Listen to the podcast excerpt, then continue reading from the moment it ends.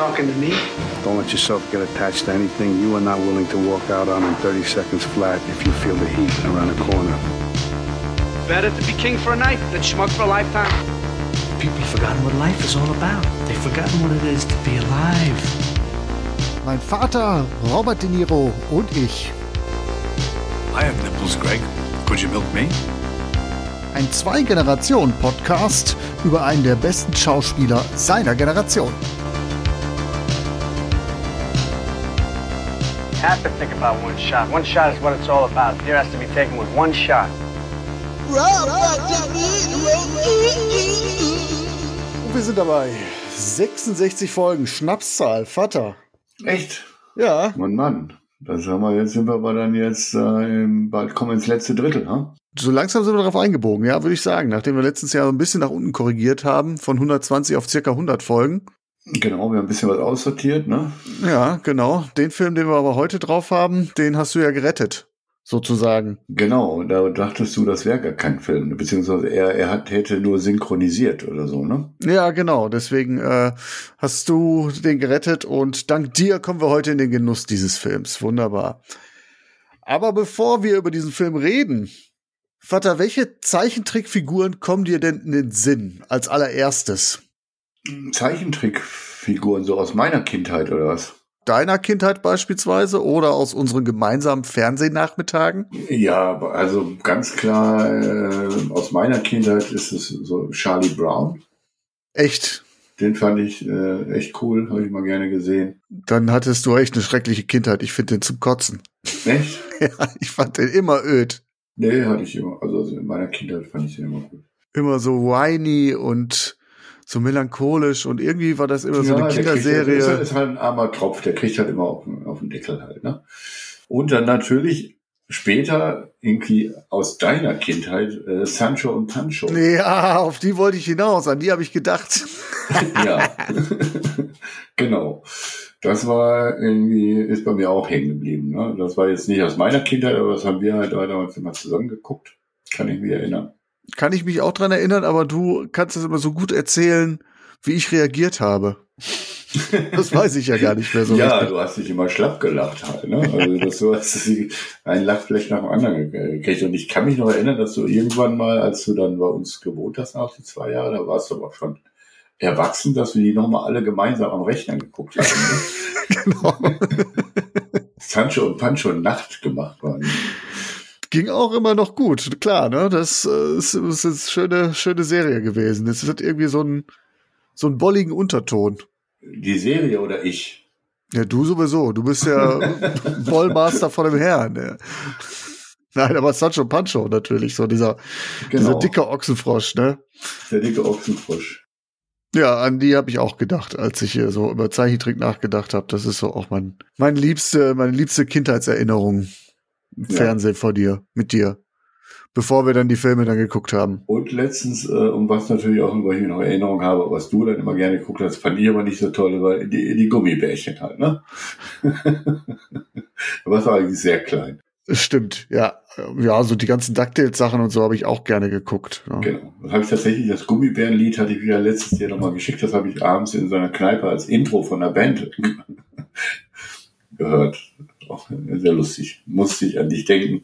Gibt dann so einige Sachen, die dann direkt mit dir verknüpft sind dann auch. Ne? Ja, ich glaube, ich bin dann auch früher mal rumgehüpft in der Wohnung dazu, ne? Ja, ja. Aber Sancho und Pancho hast du immer richtige äh, Lachfläche gekriegt, hast du nicht mehr eingekriegt. Wahrscheinlich auch einfach wegen der Stimmen, ne? Die sind ja immer so quakig, so richtig, wie, wie, wie Frösche eigentlich sprechen, so, ne? Richtig herzhaft hast du dich da nicht mehr eingekriegt dann teilweise. ja, sehr schön. Aber heute guckst du gerne noch äh, irgendwie was Animiertes? Kann man dich dann noch irgendwie erwärmen für irgendwas? Ja, so, doch die Disney-Filme gucke ich schon noch mal gerne. Aber jetzt eigentlich, wenn ich mal ehrlich bin, seit die Kinder groß sind, ist das eher weniger. Äh, ich Aber meine, hier es gibt so, ja auch äh, Erwachsenen-Animationen, ja, ja, ja, auch, ja, ne? so, so Pixar und sowas finde ich gut. Hier, äh, alles steht Kopf, finde ich total super. Sowas Ja. ich. Die sind auch sehr, sehr schön immer geschrieben, finde ich auch. Das hat was. Also jetzt grundsätzlich ist es nicht so, dass es dann so solche Filme dann nichts für auch für Erwachsene sind, finde ich. Das ist ja immer dann der Spagat, wenn's Kinder und Erwachsene gleichermaßen anspricht. Genau. Und dann kommen wir vielleicht auch mal zum Film von heute. Die beiden Protagonisten, das ist nämlich auch eine ziemlich große Nummer aus den USA, zumindest mal gewesen. Mitte der 60er Jahre waren die sehr, sehr erfolgreich. Ja, Rocky und Bullwinkel, Eichhörnchen und Elch. genau. Kennst du die eigentlich aus deiner Kindheit? Hattest du Ja, die ich muss damals? sagen, gut, 64, das ist ja mein Geburtsjahr. Ja, und die Serie wurde ja 64, glaube ich, abgesetzt.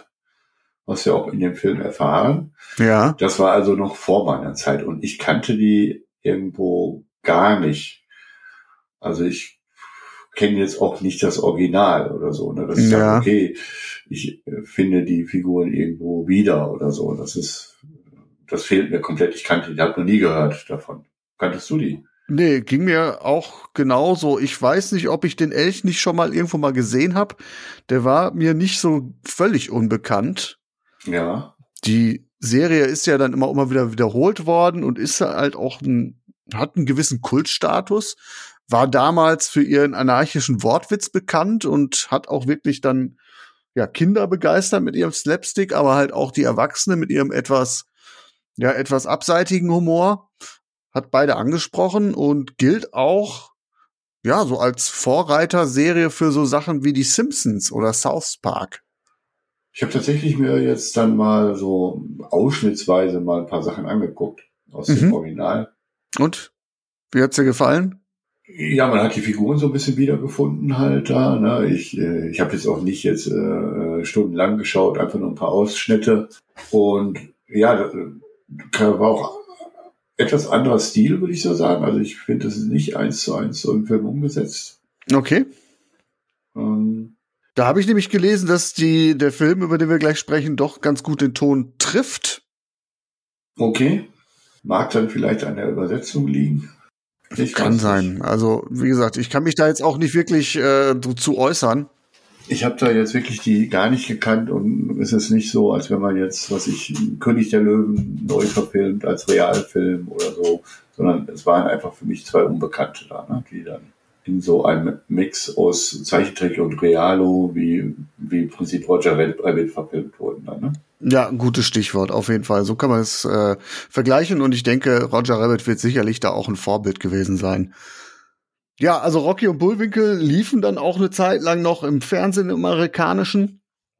Sind in den 90ern und in den 2000ern sogar auf diversen Cartoon-Sendern gelaufen. Also das sind schon auch bekannte Figuren in den USA, haben es anscheinend nicht so wirklich über den großen Teich hingeschwappt. Und Rocky und Bullwinkel, sagtest du ja gerade, sind 1964 abgesetzt worden. Da ist so die letzte, ja, genuine Sendung erschienen. Und das ist der Aufhänger für den Realfilm, den wir besprechen. Die Abenteuer von Rocky und Bullwinkel von 2000. This summer, evil meets its moose. Good evening, America. Bullwinkle Moose here saying, forgot my line. A criminal mastermind threatens to take over the world. Are you talking to me? What? Are you talking to me? No, I'm talking about you. Well, I'm the only one here, so you must be talking to me. Okay, anyway. I have waited many years to face an enemy I could respect. And I'm still waiting. The only hope for humanity is a 400 pound talking moose What's up? and a flying squirrel. Rocky, you okay? Just out of practice. Robert De Niro hat an diesem Comeback nicht nur mitgewirkt, indem er die Rolle des Widersachers namens der Furchtlose einnimmt, so ein, so ein ja, Nazi-Verschnitt, sondern er hat diesen Film auch gehörig mitfinanziert als Produzent. Okay, das wusste ich nicht. Er steckt da mit seiner Kohle mit drin und hat auch noch viele Fürsprecher gefunden, weil Whoopi Goldberg, Billy Crystal, John Goodman, Alan Arkin, Randy Quaid, äh, Randy Russo, Carl Reiner, also sie alle treten in diesem Mix aus Zeichentrick und Realfilm auf. Ja, also ich fand ich auch, also, also bis in die Nebenrollen mit äh, Stars besetzt, ne? Tatsächlich. Ja, ob man es wirklich eine Besetzung nennen kann, weiß ich nicht. Die schauen ja teilweise wirklich nur für den einen oder anderen Sketch vorbei, ne? Ja, ja, genau. Aber Sketch ist es natürlich auch, deswegen auch in den, in den Nebenrollen, ne? Also, ja. aber er hat da schon einige namhafte Leute mit äh, Jede Menge. in die Besetzungsliste geholt, ne? Ja, anscheinend haben Rocky und Bullwinkel auch seine Fans. Oder halt, vielleicht liegt's auch an einem 76 Millionen US-Dollar Budget, was es abzugreifen gab. Das fand ich auch jetzt tatsächlich Krass, un ne? unfassbar, ja. Das habe ich auch gelesen. Äh, der erschien mir jetzt auch nicht so raffiniert gemacht immer. Du willst damit sagen, die Figuren sehen relativ scheiße aus. ja, wenn man jetzt mit Roger Rabbit vergleicht, wenn man den Vergleich ziehen möchte, und ich glaube, das will man ja auch vielleicht ein bisschen, äh, ist das längst nicht so gut gemacht, finde ich. Ja, nun gut, muss jetzt auch mal sagen, es ist hier eine Computeranimation, es ist kein Zeichentrick, ne? also nicht klassisch auf Papier und dann auf Film gepaust wie Roger Rabbit, wo man so eine ja. Verschmelzung von Cartoon-Welt und echter Welt hat, sondern die beiden sind schon aus ihrer 2D-Dimension, aus ihrer Zeichentrickwelt in so ein, ja, es ist nicht wirklich 3D, es ist so ein 2D, so ein Mix dazwischen. Also es ist offensichtlich computeranimiert. Man hat es in diesem 2D-Look auch gehalten, damit man den, das hatte ich im Bonusmaterial der DVD gesehen. Also man wollte jetzt nicht die eins zu eins wie so, wie sie halt auch klassisch im Cartoon aussehen, so schablonenhaft mitnehmen, sondern ihnen schon auch eine Tiefe mitgeben, damit ja. das besser wirkt im Film, man auch mit einer Tiefe spielen kann und auch die Darsteller ja sich so ein bisschen auch stärker auch orientieren können in in ihrer Welt, ne? Also um das Gefühl richtig hinzukriegen, die Schauspielerin schaut jetzt dem Eichhörnchen in die Augen oder so. Hm. Deswegen okay. hat man sich da für so ein für so ein Computer Look entschieden. Und da muss man jetzt einfach sagen, 2000, das ist jetzt auch eine Zeit, da ist die, ist das CGI auch noch nicht perfektioniert, ne? Meinst, ich tue ihm jetzt Unrecht. Aber auf jeden Fall, ja, nee, äh, unabhängig davon ist es natürlich eine Menge Holz, ne? Das also. ist eine Menge Holz und ich will jetzt auch nicht sagen, das ist, ich will jetzt auch nicht Schutz nehmen. 76 Millionen, die sieht man nicht wirklich, dass sie da drin steckt, weil auf der anderen Seite, klar, CGI steckt noch in den Kinderschuhen, mehr oder minder, aber wir hatten auch schon Sachen wie Toy Story beispielsweise. Ne? Ja. Das ist jetzt das absolute Glanzlicht, aber da merkt man schon, so teuer war der Film dann nicht oder du weißt halt nicht ganz genau, was ist jetzt so in diese computergenerierte Grafik geflossen. Das ist ja auch ein dicker Kostenpunkt und was ist vielleicht in die Schauspieler geflossen. in die Schauspieler geflossen, die sich dann da den, den Paycheck abgeholt haben. Man weiß es nicht. Also man sieht dem Film diese 76 Millionen nicht an. Das kann, okay. man, kann man, glaube ich, sagen. Ja, äh, so viel als Vorgriff. Ich fasse mal ganz kurz die Handlung zusammen. Das haben wir, da haben wir ja noch gar nicht gesprochen. Worum geht's denn hier eigentlich in diesem Schauspiel? Ich sagte ja schon, die Welt hat sich weiter gedreht, seitdem die Rocky und Bullwinkel Show 1964 abgesetzt wurde. Wir schreiben mittlerweile das Jahr 2000 oder halt irgendwie ein, zwei Jahre davor. Ich weiß gar nicht, ob so die, die Jahreszahl genannt wird. Auf jeden Fall ist der Kalte Krieg vorbei. Und das ist auch immer so, wie ich das verstanden habe, gerade diese, ja, diese kalte Kriegssetting war schon immer sehr wichtig für diese Rocky und Bullwinkel Show. Mhm. Rocky und Bullwinkel, die leben jetzt ein langweiliges Leben in ihrer Zeichentrickwelt, sind relativ abgebrannt, wissen nicht wohin mit sich, kommen aber anscheinend besser klar als ihre Antagonisten aus Potsylvania. Das ist so ein fiktiver Ostblockstaat. Boris Badenov, Natascha Fatale und der Furchtlose, das sind die drei Gegenspieler. Die lassen nämlich ihre Welteroberungspläne neu aufflammen und entern jetzt die Realität. Wie ja, sie versuchen einer Produzentin einen Knebelvertrag für einen neuen Brocchio Bullwinkel Film unterzujubeln und in diesem Zuge, weil sie sich an diesem Vertrag festkrallen, werden sie aus ihrer, aus ihrer Zeichentrickwelt rausgezogen und zu echten Menschen. Also der Furchtlose wird gespielt auf einmal von Robert De Niro. Obwohl wir ihn vorher halt auch in der Zeichentrickfassung sehen. Ist eigentlich auch ganz ja. nett gemacht, so wie, wie er aus dem Fernseher so rauskommt. Das ist so ein Moment, wo ich gedacht habe, so, Ja, könnte ja noch ganz anständig werden. Ja, genau. Ja, und sie haben jetzt einen Plan, der ist so simpel wie diabolisch. Der Furchtlose will nämlich mit Hilfe eines TV-Senders, RBTV, ich glaube, im Deutschen übersetzt mit äh, richtig blödes Fernsehen oder so oder Ja. bescheuertes Fernsehen. Ja, Will mit diesem- Art, ne? Genau. Irgendwie sowas, genau, will die USA damit mental zombifizieren, um dann selbst sich zum Präsidenten wählen zu lassen. Jetzt gibt Ja. es da noch eine FBI-Agentin, Karen Sympathy, die ähm, äh, angesetzt wird auf diesen Fall und äh, reaktiviert dann auch das fliegende Eichhörnchen Rocky und den Tulpenelch Bullwinkel aus ihrem ja, Zeichentrick-Exil, in der Hoffnung dann diesen, diesen bösartigen Plan dann noch zu vereiteln. Mhm. Das ist es, ne? Das ist es und mehr gibt es auch nicht. das ist, Das ist im Wesentlichen die Story, ja. Ja, Genau. das, der Film entspinnt sich dann so ein bisschen wie so ein Road-Movie, bis äh, Rocky und Bullwinkel auf den furchtlosen treffen. Die sitzen in New York, die werden irgendwo, ich glaube, auf der anderen Seite in Hollywood äh, irgendwie aus ihrem Exil gerissen und müssen erstmal da hinkommen und der Film spult dann so eine Folge von Begegnungen auf ihrer Reise durch die USA ab. Genau, ziemlich Ja. überdreht und skurril. Ja, ich bin relativ leidenschaftslos in den Film gegangen. Ich kannte die Vorlage nicht, an den Figuren hängt nicht mein Herz. Ich habe mir aber schon gedacht, als ich die DVD zur Hand nahm,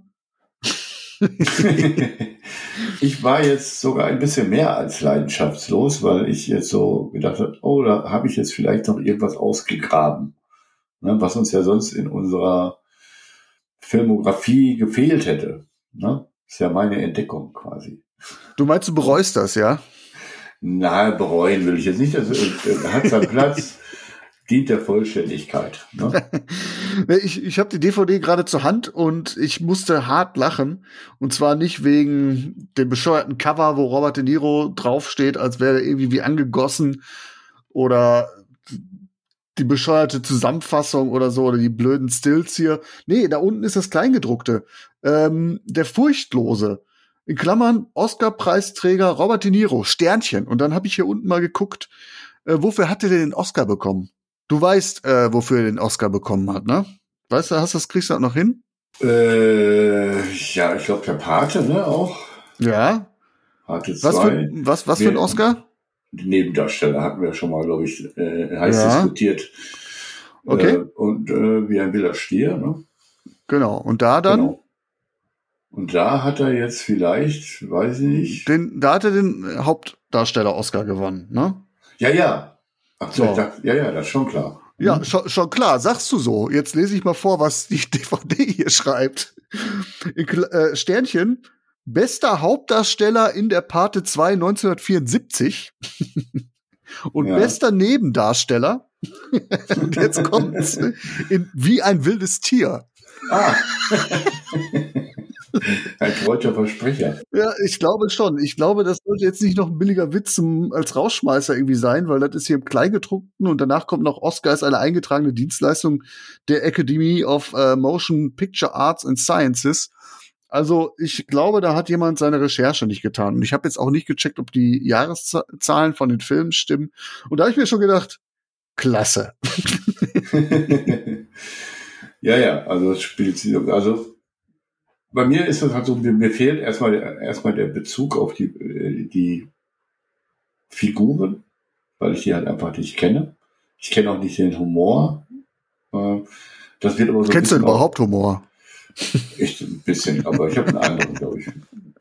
Er ist nicht ganz fit, wieder nicht Okay. ganz mein Humor. Okay, okay. Und äh, das wird aber so ein bisschen angekündigt, als ob es dann auch dann eine Komödie wäre, als ob es ein bisschen Parodie auf die Filmwelt und da wird ja sehr vieles angepriesen so, ne? Oder so ein bisschen Erwartung geschürt, wenn man jetzt gerade, wenn du jetzt gerade mal die das Cover in der Hand hältst. ich weiß nicht, ob der Erwartung schürt. Ich finde, der Film macht von vornherein klar, dass er nicht der Film ist, auf den die Welt gewartet hat. Damit spielt er so ein bisschen. Und ich fand das sehr, sehr positiv. Das hat mir vom Start eigentlich ganz gut gefallen, dass der Film sich nicht zu ernst nimmt, Ja. Dass er so einen, so einen selbstironischen Touch hat. Er stimmt uns von vornherein drauf ein, dass es halt ein Kackfilm ist, dass die Sprüche abgedroschen sind und dass das Drehbuch Banane ist. Der Film gibt sich keine Erklärung oder keine Verklärung hin. Und ja, aber ich gedacht, okay, denke mal, ja, vielleicht, vielleicht will er ja auch, aber auch irgendwas erreichen, dass man halt so ein bisschen die, die, die Helden aus der Jugend, Rocky und Bullwinkel wieder, wieder äh, aufleben lässt, aber eben, ich kenne deren Humor nicht und das funktioniert bei mir nicht wirklich. Ja, also ich finde, der Humor ist teilweise so scheiße, dass es schon wieder gut ist. Also, also viel Scheiße dabei, definitiv. Das, also müssen wir nicht drüber reden, dass der Film über seine volle Spieldauer ein ziemlicher Karlauer ist. Aber da waren schon ein paar gute Sachen bei. Also äh, da, da habe ich schon hart gelacht. Also, am Anfang zum Beispiel sitzt der Präsident mit seinen Beratern im Oval Office, um mit ihnen die Bedrohungslage zu besprechen. Und dann spricht er seinen Militärstab an. Und wie heißen die? Generalanklage, Generalprobe und Generalstreik. Also das ist schon ziemlich, ziemlich dämlich. Ja, genau. Und man Und hat, dass der Film so dreist ist, diesen Karlauer zu bringen, das ist schon so Mad Ball of Steels. genau. Und äh, wir haben einen Maulwurf in, bei uns, ne? Im, Im Office. genau. Und dann ist es ein Maul. Oder, oder zum Beispiel die Bösen klauen in irgendeiner Szene mitten in der Wüste einen Helikopter. Und warum gelingt ihnen das? Äh, also was macht der, der Helikopter da mitten in der Wüste? Da ist eine Landebahn mit fünf Dixie-Klos und ja, der Pilot sitzt auf dem Scheißhaus. Und der Film weiß auch, das ist so dämlich, also es gibt keine gute Erklärung, dass jetzt die Bösen da tatsächlich den, den Helikopter da finden. Aber ich, also man kann jetzt sagen, das ist irgendwie dulles Writing, ne? Es ist aber irgendwo auch Comic-Logik, die so in die reale Welt verlagert wurde, so ein Roadrunner-Vibe. Also im ersten Moment scheint das ziemlich dämlich zu sein und wenn du dann überlegst so, ja, doch, da hat man sich was bei gedacht. Mhm. Ja, ich meine, vielleicht trifft das ja auch tatsächlich die Seele von Rocky und Bullwinkel wieder, aber das kann ich eben nicht beurteilen. Ja, aber äh, wenn du dich davon löst, Wenn ich mich davon löse, mu- muss ich sagen, dass es doch irgendwie, also für mich war es ziemlich bescheuert. Unterm Strich. Und ich, ich hab, kenne ja auch noch so aus den, so Klamauk-Filme, äh, aus, aus den 60er, 70er, äh, aus den 70er, 80ern so, da, ne? Top Secret oder so. Kennst du auch Top Secret? weiß ich nicht, äh, Hotshots, meinst du so in die Richtung oder Ja, so. nackte Kanone? Also, Hat ein Ja. bisschen nackte Kanone-Vibe so zwischendurch, ja. So blöde, blöde Witze. Ja, genau. Aber da war jetzt für mich eben, für mich war da wirklich kein Brüller oder so dabei. Kann ich echt nicht sagen. Ja, es ist, ich will jetzt ja auch nicht den Film besser machen, als er ist. Es gibt jede Menge Witze zum Fremdschämen, um mal ein Beispiel zu nennen, wo ich wirklich gedacht habe, so, nee, das könnte nicht echt machen. Und da spielt dann natürlich auch noch die deutsche Übersetzung eine Rolle. Vielleicht ist der im Original auch noch besser. Ähm, zum Beispiel spricht äh, Rocky in einer Szene davon, das Eichhörnchen, dass sie jetzt dringend nach Washington müssten. Und Bullwinkel versteht, Wäsche tun? Warum sollte ich jetzt die Wäsche tun? Und das ist schon. Ja, ja, sowas halt, ne? Und das ist dann aber auch schon einer der besseren dann, ne? Äh, das ist der Bodensatz, finde ich. Also da, danach gibt auch, es gibt ein paar schöne Dinger beispielsweise, wie ähm, wie werden sie aus ihrer Zeichentrickwelt befreit, indem die FBI-Agentin das Green Lighthouse einschaltet und etwas zu greenlighten, das ist im Hollywood-Sprech ja so so gleichbedeutend, wir geben jetzt die Kohle für ein Projekt frei, wir geben grünes Licht. Das ist Mhm. jetzt kein Brüller, aber ich fand doch schon eigentlich eine ganz nette Idee. Es ist die Frage, wen soll es abholen? Und ich glaube, da hat der Film sein großes Problem. Dass er, glaube ich, diesen Spagat zwischen Kinderfilm und Erwachsenenfilm, junge Zielgruppe, die alten Fans, ich glaube, das trifft der Film nicht und das, das, das kann er, glaube ich, nicht. Das wäre jetzt vielleicht noch inter interessant für mich gewesen. Das ist ja, was ich jetzt nicht bewerten kann. Vielleicht trifft er noch die alten Fans. Also, wenn man dann natürlich das Einspielergebnis dann nachher sieht mit 26 Millionen. Und wir Ja. haben gerade festgehalten, das Ding hat äh, 76 gekostet und da ist ja bekanntlich immer äh, das, das Marketing erstmal ausgeschlossen. Das kommt, muss man ja auch oben drauf rechnen. Heute sagt man ja so ungefähr das Doppelte musst du noch mal äh, dazu zählen. Der Film gilt als ganz große Box-Office-Bomb. Und offensichtlich hat man die Zugkraft unterschätzt. Auch wenn die alten Folgen anscheinend immer wieder im Fernsehprogramm der 40er Jahren, äh, der, der, der 90er Jahre, sorry, versendet wurden. Äh, anscheinend fand die junge Generation Rocky und Bullwinkel nicht so sexy. Ich meine, wir müssen mal überlegen, wo sind wir in den 90er Jahren? Da hatten wir Sachen wie äh, Simpsons, South Park, SpongeBob, ich kann mich erinnern, so Ende der 90er, da war auch Pokémon, also alles irgendwie auch schnell und wild und äh, auch, auch natürlich auch grafisch natürlich echt aufgepimpt. Dagegen wirken die beiden Figuren schon sehr bieder. Ja. Und vielleicht hat man genau. sich da auch von diesem Erfolg blenden lassen. Wir hatten 96, hatte ich nochmal nachgeguckt. Äh, der ist ja jetzt der zweite Teil, kam ja jetzt, ist ein riesengroßer Erf Misserfolg gewesen. Vor allem Kritiker äh, haben sie den zerrissen. Space Jam ja, kann mich auch noch erinnern, mit Michael Jordan oder so, ne? ne? Mit Michael Jordan, genau. Da hat man auch die angestaubten Looney Tunes genommen um Bugs Bunny, ne? Die, mhm. die, die waren ja zwar über die Jahre präsent, aber hatten ja auch so ein angestaubtes Image und hat die dann in so ein zeitgemäßes Setting gesetzt. Und dann natürlich mit Michael Jordan den, den Basketball-Hype ausgekostet und darauf den Film aufgebaut. Während Rocky und Bullwinkel hier ankommt, ja mit dem Ende des Kalten Krieges. Äh, ja, so, der ist ein Jahrzehnt nach dem Zerfall der Sowjetunion ist der nun wirklich kalter Kaffee, ne? Und ich glaube dann tatsächlich auch, ich meine, du bist der beste Beweis, an dem erwachsenen Publikum zielt dann auch so der der Humor vorbei. Und ich gucke hier noch mal auf die DVD, der ist ab sechs freigegeben. Und ich frage mich einfach, für wen ist der Film gedacht gewesen? Ja, genau. Also ich war wahrscheinlich für eingefleischte Rocky und Bullwinkel-Fans. Ja, selbst die hat er ja nicht wirklich befriedigt. Nee, wahrscheinlich. Oder es gibt einfach nicht so viele. Vielleicht schon alle tot. Ja, also unterm Strich, ich konnte da wirklich relativ wenig mit anfangen.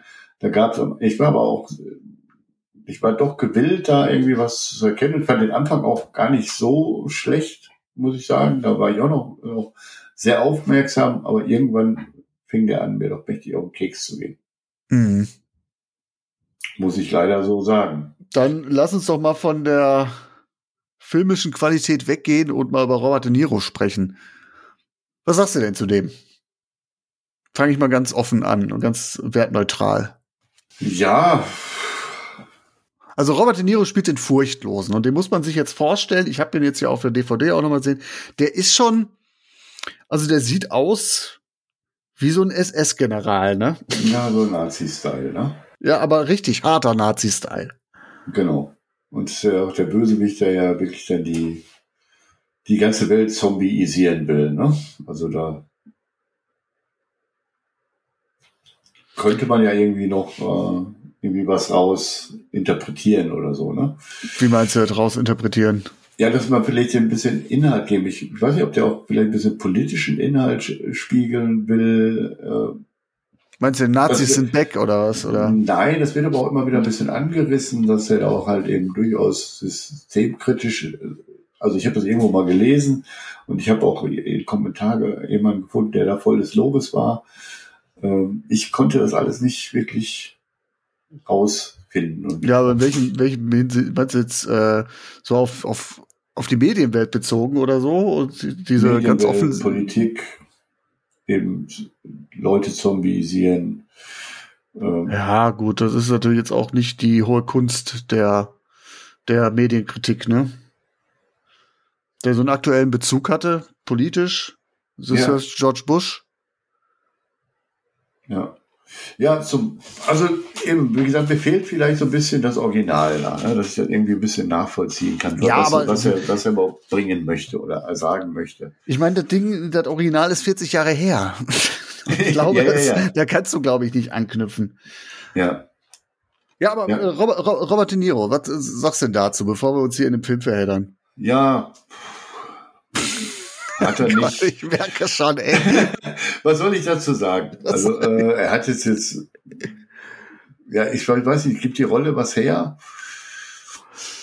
Es ist albern, es ist belämmert, es ist scheiße, aber irgendwie merkt man, er hat Spaß an der Rolle.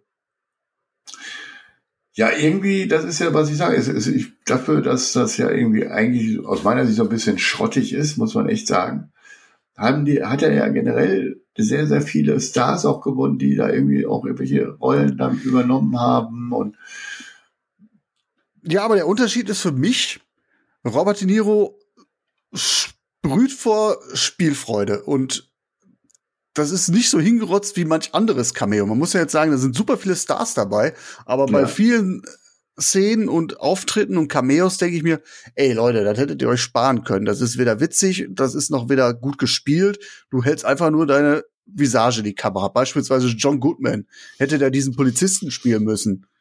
Ich weiß ja nicht. Also, Ja, ja, eben. Und deswegen, ich, vielleicht ist, ist Robert De Niro ein eingefleischter Rocky und Bullwinkle-Fan. das ist er eben nicht. Ah, Das ist ja das Witzige.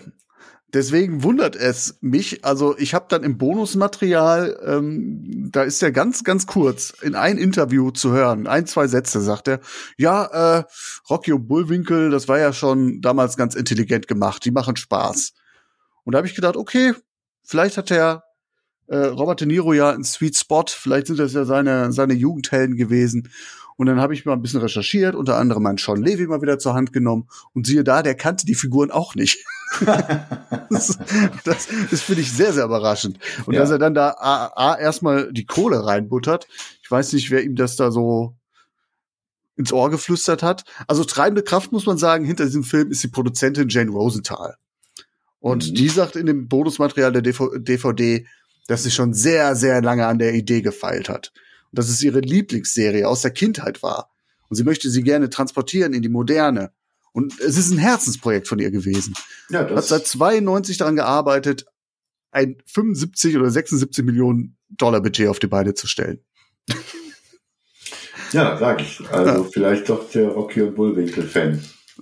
Ja, der, der, der Fan, der seinen Traum verwirklicht hat, aber alle anderen anscheinend nicht mit abgeholt hat. Also diese Jane Rosenthal, die hat auch sehr, sehr viele Filme mit Robert De Niro ähm, produziert und gedreht oder Robert De Niro Filme auch produziert. Da, dadurch waren die halt auch geschäftlich verbandelt. Die hat beispielsweise in den 90er Jahren die Straßen der Bronx gemacht, Marvins Töchter, Whack the Dog oder auch kurz vorher reine Nervensache.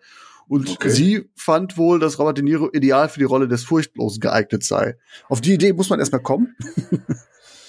Robert De Niro kannte die Serie nicht wirklich. Und als sie dann ihren Freund De Niro angesprochen hat, äh, hat er sie erstmal knallhart ausgelacht.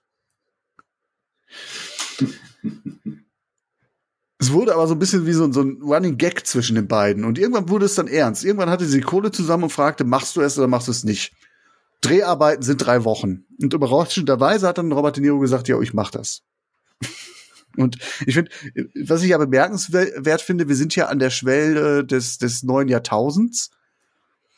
Da ist zwar Robert De Niro auch bekannt dafür, dass er mal so kleine Rollen annimmt. Die 90er Jahre sind ja voll. Wir haben ja letzte Woche über Copland beispielsweise gesprochen. Sind ja keine, keine riesengroßen Rollen, die er auskleidet.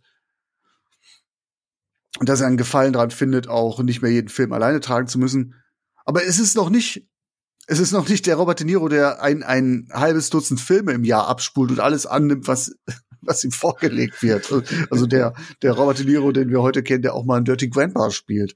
Deswegen Ja. finde ich das schon sehr, sehr bemerkenswert. Ob das irgendwie so eine reine, äh, auch mal, also Frankenstein Ja, weißt du- beispielsweise du, hat er ja gedreht, weil er mal was komplett anderes machen wollte. Du meinst, das wäre so eine Herzensangelegenheit von ihm, aber wenn er Nee, die ja noch nicht mal kannte, Nee, Vielleicht ich glaube, ich glaube nicht, dass es eine Herzensangelegenheit war. Nee, das glaube ich nicht. Vielleicht war es eine Frage, Frage der, des Geldes wahrscheinlich. Ja, Aber er hat da noch Bock doch- drauf. Das, das finde ich halt ziemlich gut. ja gut, wenn er dann nur ein paar, ein paar Wochen dann investieren muss, vielleicht. Vielleicht sind ja doch ein paar von diesen 76 Millionen da reingeflossen halt, ne? Also man weiß es nicht. In Robert De Niro. Ja. Ja. Ja, also der hat, der hat sich auch vorbereitet auf diese Rolle, vor allem stimmlich. Okay. Ne, der Furchtlose, der ist ja so an so einen Nazi angelegt und ähm, er hat auch so im Englischen, spricht er auch so einen deutschen Akzent. Und dafür hat er mit dem Dialektcoach gearbeitet. Und jedes Wort, jeden Vokal, jeden Konsonanten hat er dann in dem Skript so auf den Punkt gebracht, so wie er dann nachher diesen Satz oder seinen Ausspruch von sich geben wollte. Ja, also dann doch was für Freaks, ne? Also Rocky und Bullwinkel, die das, die da Wert drauf legen. Wenn du die Figuren ja nicht kennst, dann findest du da ja auch nichts wieder, so, ne? Also das ist so, ja, aber du kannst ja auch völlig so unbeleckt und frei reingehen. Du hast, Ja. du hast keine, keine Erwartung. Ja, aber das, ich bin ja unbeleckt und frei da reingegangen und dann war das für mich einfach nur ja, be bescheuert, ne? habe ich glaube ich schon mal so gesagt. Ja. Und eben, da habe ich mir jetzt so gedacht, ja, wenn du jetzt vielleicht den Hintergrund hast, kannst du dann eben ja auch sagen, okay, dieses einfach äh, liebevoll inszeniert und äh, super getroffen, die Figuren und so, aber das kann ich alles nicht beurteilen. Ja gut. Man muss, man muss sich schon, also ich will ihn jetzt ja auch nicht über den grünen Klee loben, man muss sich schon hier fragen, was Robert De Niro hier geritten hat. Er kannte die Vorlage nicht. er sieht schon auf dem Papier nicht nach einem Hit aus, also diese abgefragten Figuren da auszugraben. Und dann lässt er sich auch noch herunter. Also ich glaube, da kann ich mir vorstellen, wie du geweint hast. ja, ich glaube sogar, Wo- wo- also, Du weißt, welche Szene ich meine. nee, welche? Wo er seinen Taxi-Driver imitiert. Ach so, ja. Redest stimmt. du mit mir? Redest Ja. du mit mir? So quasi. Genau. Zum Beispiel. Dass er, dass, er, dass er das natürlich in diesem Film verwursten muss, das ist schon irgendwie bitter. Also da Ja. hätte ich als Robert De Niro gesagt, so Leute, ey, irgendwo, irgendwo ist die Grenze. Ja, ich hatte schon den Eindruck, dass auch so René Russo, dass sie auch so ein bisschen Spaß an der Figur hatte und so. Aber eben, wie gesagt, das ging mir einfach so ab, weil mir das Original so ein bisschen fehlte. Okay. Da bist du ja nicht alleine. Wie gesagt, das war ein riesengroßer Flop. Robert De Niro nahm es mit Fassung. Er hat gesagt, es war eine große Enttäuschung. Für die Produzentin Rosenthal war der Film ja ein Herzensprojekt. Die hatte dann schon ein bisschen damit zu knapsen. Sie hat dann in Interviews gesagt, sie habe kurz danach nicht gewusst, ob sie je wieder arbeiten hätte können. Okay. Aber Aus finanziellen Gründen, oder? Nee, weil das so ein absoluter Flop war und wenn dein Name dann damit behaftet ist, ne, ähm, Ja. wenn du mal einmal so viel Geld versenkt hast, kann das natürlich schwierig für dich sein. Aber ich kann euch auch alle beruhigen da draußen. Ich kann dich beruhigen. Natürlich nagt hier keiner am Hungertuch. Keiner musste die Karriere abschminken. Robert De Niro sowieso nicht. Als, Robert, äh, als Rocky und Bullwinkel in den Kinos untergingen, da lief schon bald ein anderer Film an. Und äh, das war meine Braut, ihre Schwiegereltern und ich. Der wurde ein Hit. Robert De Niro war wieder gefragt. Und auch die Produzentin war hier Jane Rosenthal. Also ich glaube, Wir haben alle keinen Schaden genommen. der, der Schaden ist relativ gering. Ich glaube, der Film ist auch einfach komplett untergegangen. Also ich glaube, Ja. ich weiß nicht, ob den jemand kennt. So hierzulande sowieso nicht. Hier ist Ja, der, glaube ich, auch. auch nicht viel darüber, ne? auch Ne? nicht viel Kommentare oder so. Ne? Ich glaube, dass es ja irgendwie an, an Europa ganz vorbeigegangen ist. Ja, der ist hier in Deutschland Figuren. nur auf DVD erschienen. Der ist gar nicht im Kino gelaufen. Und 2000 war jetzt auch noch nicht so, dass im Internet jeder Film rauf und runter besprochen wurde. Heutzutage bringst du eine DVD raus und äh, 37.000 Blogs besprechen den. Ja, aber ich glaube ne? eben auch, dass die Helden Rocky und Bullwinkel hier in Europa. Ja, ja, genau, das kommt ja waren. auch noch hinzu. Ist ja beispielsweise ein ähnliches Beispiel ist äh, Marsupilami oder oder äh, Fantasia und Spirou, die haben in den letzten Jahren, ich glaube vor, vor zehn Jahren auch Realfilme spendiert bekommen. In Frankreich eine große Nummer und die schaffen es bis hierzulande nicht über die Grenze in die Kinos, weil da fehlt einfach der Background und die Fanbase. Ne? Genau, das ist das, was Ja. ich jetzt auch für mich so einfach mal äh, so gesagt habe, und was man vielleicht hier noch zugute halten muss. Waren ein paar ganz nette Ideen, die halt dabei waren und dass mir eben die Basis so ein bisschen fehlte. Und äh, das ist dann ja auch meine Schuld. Ne? Oh, jetzt geißelst du dich selbst. Ja, da kann der Film ja nichts dafür, die, die nicht kenne oder, oder auch nicht äh, eben erkenne, dass sie die Figuren liebevoll äh, aufgebaut haben oder man die wiederfindet. Also ich hatte dann irgendwie tatsächlich mir ja noch mal so einen Cartoon angeguckt da. Und mhm. da fand ich schon eben so die äh, René Russo und so, das war schon ganz gut gespielt. Ja, auch wie sie halt auch immer. René Russo hat übrigens eine goldene Himbeere bekommen für ihre Rolle. Echt? Kann ich auch äh, nachvollziehen. Andererseits fand ich halt auch immer sehr cool, dass die halt auch auf comichaft getrimmt wurden, beispielsweise indem die reale Zeit vorgespult wurde und die, die laufen immer so, so breitbeinig, o-beinig und dann halt wird das schnell abgespielt, wenn sie quasi die Szenerie ganz schnell verlassen müssen. Und das ist wie ein Comic gemacht. Und das Ja. trifft, glaube ich, dann tatsächlich auch so den Geist äh, der, der, der echten Figuren, der, Real, äh, der Zeichentrickfiguren. Aber gut, du hast den Background nicht, er hat dich hängen lassen, dann äh, weiß ich nicht, möchtest, möchtest du noch was Großartiges zu dem Film? Ja, ich, ich wie gesagt, ich bin heute wahrscheinlich, ich habe hab jetzt nicht so viel Positives beigetragen, muss ich gestehen. Ja. Aber mich hat er auch wirklich nicht äh, mitgenommen, obwohl ich wirklich unvoreingenommen reingegangen bin und mich da so ein bisschen schaute ja, was, wo geht die Reise hin und so. Ne? Also ich war jetzt nicht wirklich voreingenommen. Aber die Reise ging für mich in die falsche Richtung. Wohin geht denn die Reise punktetechnisch bei dir? Also ich kann dem wirklich nicht mehr als drei geben. okay. Gut. Da bist du, gehen wir trifft mal ein bisschen auseinander, ne? Oder? Vielleicht spiele ich auch so ein bisschen des äh, Teufels Anwalt heute. Kann natürlich sein. Denn ja, offen gestanden, Rocky und Bullwinkel ist ähm, ziemlicher Müll. Ein ziemlich erbärmlicher Versuch aus aus einer abgehalfterten Comicvorlage Geld herauszupressen. Ein Versuch, der in meinen Augen, soweit ich das recherchieren kann und beurteilen kann, wenn ich den Zeitgeist mir angucke, von vornherein, vom ersten Gedanken, wahrscheinlich in dem Oberstübchen von Produzentin Jane Rosenthal zum Scheitern verurteilt war. Aber, aber vielleicht deswegen auch mutig. Das ist irgendwo ein Film für mich, der so unglaublich ist, dass er überhaupt so in dieser Form existiert, wie er gemacht ist, wie Robert De Niro, was Robert De Niro spielt. Und deswegen hat er schon auch, also ich habe mich nicht gelangweilt und er hatte eine, also irgendwie so eine, so eine verquere Faszination auf mich. Ich saß die ganze Zeit unglaublich auf der Couch und während mich andere Filme langweilen und ich dann irgendwie anfangen mit dem, mit dem Handy zu spielen oder so, hatte der Film immer meine volle Aufmerksamkeit. Okay. Und damit, und damit hat er einen Vorhof, äh, einen Vorhof meines Herzens erobert. Und das möchte ich hier mit Underdog-mäßigen fünf von zehn honorieren. Ui. ja gut, vielleicht muss ich hier noch mal gucken. Vielleicht habe ich da irgendwas übersehen. Nein, ich glaube, das ist. ja, also ich glaube. Äh, Quäl dich nicht, geißel dich nicht. Nein, nein, Wenn du da nichts drin siehst, dann ist es so. Ja, ja, wie gesagt, gesagt, die Figuren geben mir nicht, geben mir Ja. nicht so viel. Okay. Dann muss ich das jetzt mal notieren. Ähm, dann sind wir jetzt bei acht Punkten, ne? Ja. Damit habe ich den Film vor den Bodenlosen bewahrt. Das macht mich so, klopfe ich mir ein bisschen auf die Schulter. Also, ne? Ein Herz für Rocky und Bullwinkel. Ja, vielleicht hätte ich den, äh, wenn ich ihn als Kind gesehen hätte in den USA, vielleicht hätte ich den geliebt. Ich weiß es nicht.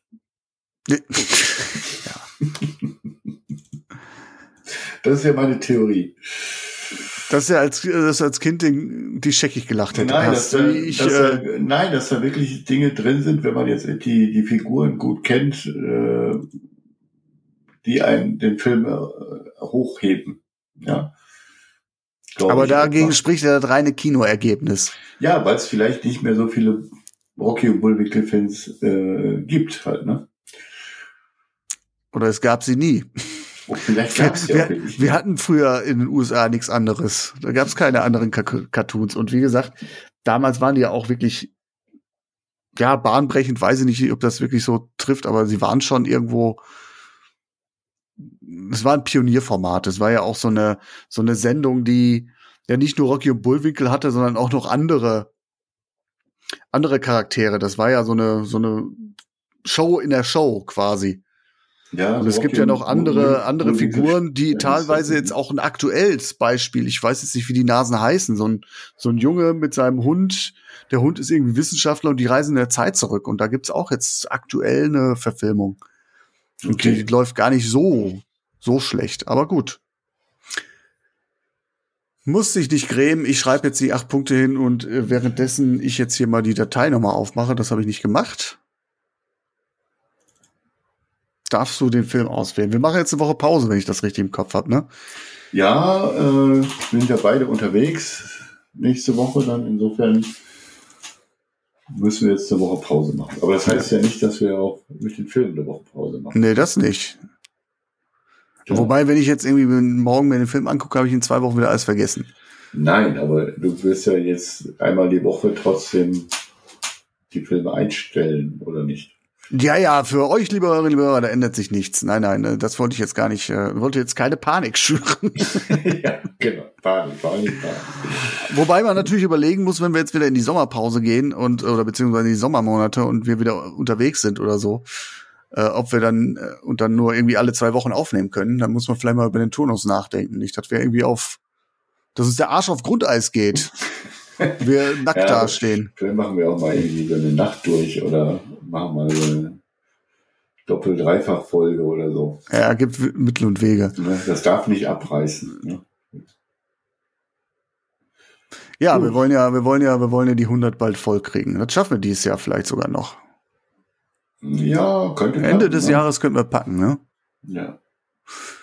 Sind jetzt im März. Ja, gut. Ja, aber äh, bevor wir jetzt hier uns wirklich äh, verlieren, sag doch noch mal, hau doch mal raus. Worauf dürfen wir uns freuen? Also, ich habe jetzt ausgewählt die Brücke von San Luis Rey. Ja, da muss ich gucken, ob ich den tatsächlich. Ich meine, den habe ich ja. Also bis bis auf weiteres sage ich mal ja dazu. Ja, wenn nicht, musst du das rausschneiden und ich muss was Neues. Aber ich habe das so in Erinnerung, dass du den auch hast. Okay, gut. Dann ist das so. Dann über sieben Brücken musst du gehen. Wir gehen über die von San Louis Rey. Das ist der Film, ja. Gut. Die Brücke von San Luis Rey. Nicht, dass wir dann hinterher noch dieses falsche Film geguckt haben. Die Brücke, die Brücke am River Kwai. Oder die Brücke von Remagen. Da habe ich, glaube ich, äh, mehr Lust drauf. Aber gut.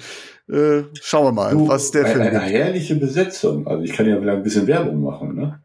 Also Robert De Niro, Oh, oh, Oh, überraschend. tell me more, tell me more. Harvey Keitel, Gabriel Byrne, Casey Bates, Geraldine Chaplin. Also ja fast so gut besetzt wie Rocky und Bullwinkel. ja, ja mindestens. Ich sehe schon, du gehst voreingenommen in diesem Film. Lass dich verzaubern. Okay, alles klar. Dann Ne? mache ich das so, wie du das bei dem heutigen Film gemacht hast und dann schauen wir, was bei rumkommt. Gut, Alles klar. packen wir ein. In dem Sinne, ne? Vater, ihr da draußen macht's gut. Tschüss. Alles klar. Ciao.